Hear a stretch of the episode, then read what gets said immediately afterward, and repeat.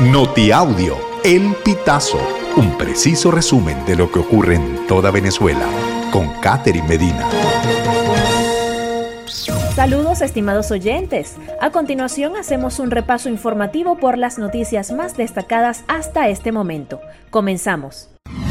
Si eres ciudadano de estos países, puedes tramitar tu nacionalidad española en dos años. Los ciudadanos que pueden tramitar su nacionalidad española a través de la residencia continuada, regular y legal son aquellos naturales de Andorra, Argentina, Bolivia, Brasil, Colombia, Costa Rica, Chile, Cuba, Ecuador, El Salvador, Paraguay, Guatemala, Honduras, México, Nicaragua, Panamá, Portugal, Perú, Puerto Rico, República Dominicana, Uruguay, Venezuela, Filipinas y Guinea Ecuatorial. Siete agresiones en siete meses han recibido los candidatos a las primarias. A tres meses de la elección primaria de la oposición, algunos candidatos han enfrentado diversos ataques durante sus giras y eventos públicos por Venezuela. Las agresiones suelen ser por grupos identificados con el nombre y símbolos del partido del gobierno. Pese a que no todos los candidatos a las primarias han denunciado agresiones durante sus actividades de campaña, han expresado su rechazo a los actos de violencia contra María Corina Machado y Enrique Capriles Radonsky. En Táchira, alcalde de Ayacucho denuncia amenazas de muerte del clan del Golfo. Desde dos números de teléfono de Colombia y de un movilnet, el alcalde del municipio Ayacucho, Johnny Liscano, ha recibido mensajes y llamadas con amenazas del grupo delincuencial Clan del Golfo, según denunció el funcionario el 14 de julio en el programa Reporte Bernal del gobernador del Táchira, Freddy Bernal.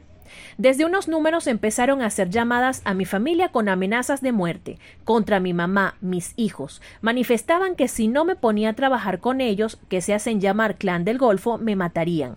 También que me iban a publicar algunos videos vía redes sociales, detalló Liscano. También su esposa recibió mensajes intimidantes.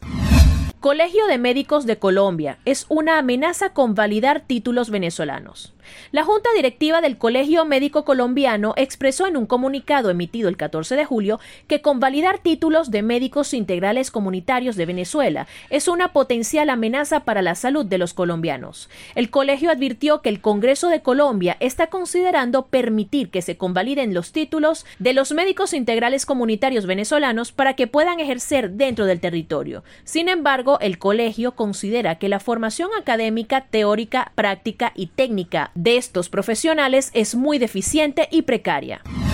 Edito Red, la alianza de 40 medios que crean periodistas de América Latina y Europa. Esta iniciativa nace a favor de la defensa de la libertad de prensa que se discutió en el reciente Congreso Internacional de Editores de la Unión Europea, América Latina y Caribe que se desarrolló en Madrid.